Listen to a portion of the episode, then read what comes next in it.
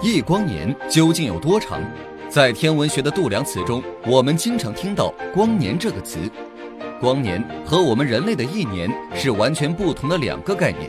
我们平时所说的年，指的是时间的长短，而光年指的却是长度单位，也就是光在真空环境下传播一年的距离。一光年大约为九点四六万亿千米，这个概念已经超出了我们的想象。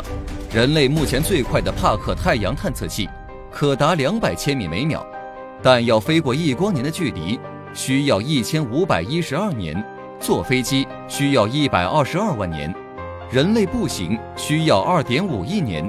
因此，光年的距离并不适用于我们的地球。我们的地球在整个宇宙的尺度下，连一粒灰尘都算不上。所以，想要了解一光年究竟有多长？我们必须将视野放宽到整个宇宙。现在，让我们用光速飞船来一趟宇宙旅行。现在，让我们用光速飞船来一趟宇宙旅行。月球距离地球约三十八点五万公里，这相当于三十个地球靠在一起的长度。如果以光速朝月球行驶的话，去往这颗天然卫星，只需要花一点一秒多一点的时间就能到达。金星。距离地球最近的行星，它与地球之间的平均距离是四千万公里，这相当于绕地球一千次的长度。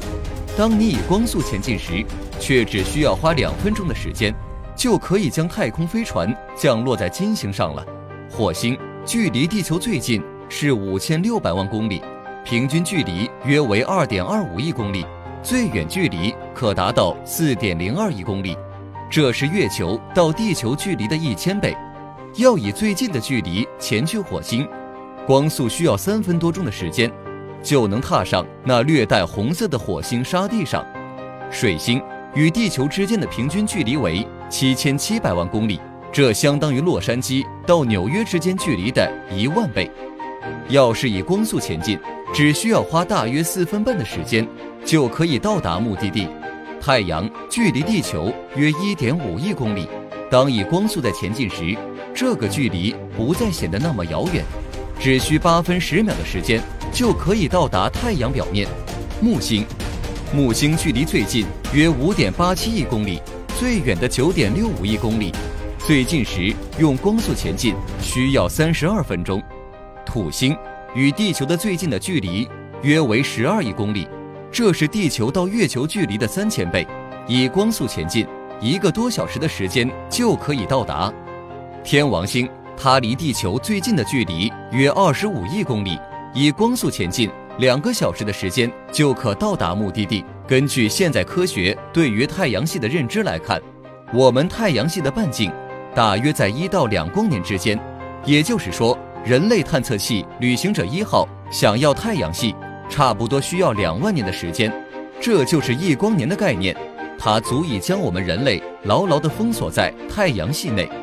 按照如今的科学理论认为，宇宙的极限速度是光速，任何有质量的物质都无法超越光速，这就代表着我们想要飞出太阳系，靠着化学燃料推进以及引力弹弓是无法完成的。而我们的银河系更加广阔。直径大约有十二万光年，我们可观测宇宙的直径更是达到了恐怖的九百三十亿光年。也就是说，以光速穿梭一趟，可观测的宇宙都需要九百三十亿年。光速在整个宇宙的尺度下，又显得十分渺小。那我们人类呢？我们如今连太阳系都无法跨越。当我们将目光看向这茫茫的宇宙星空时，我们才发现。我们是如此的渺小。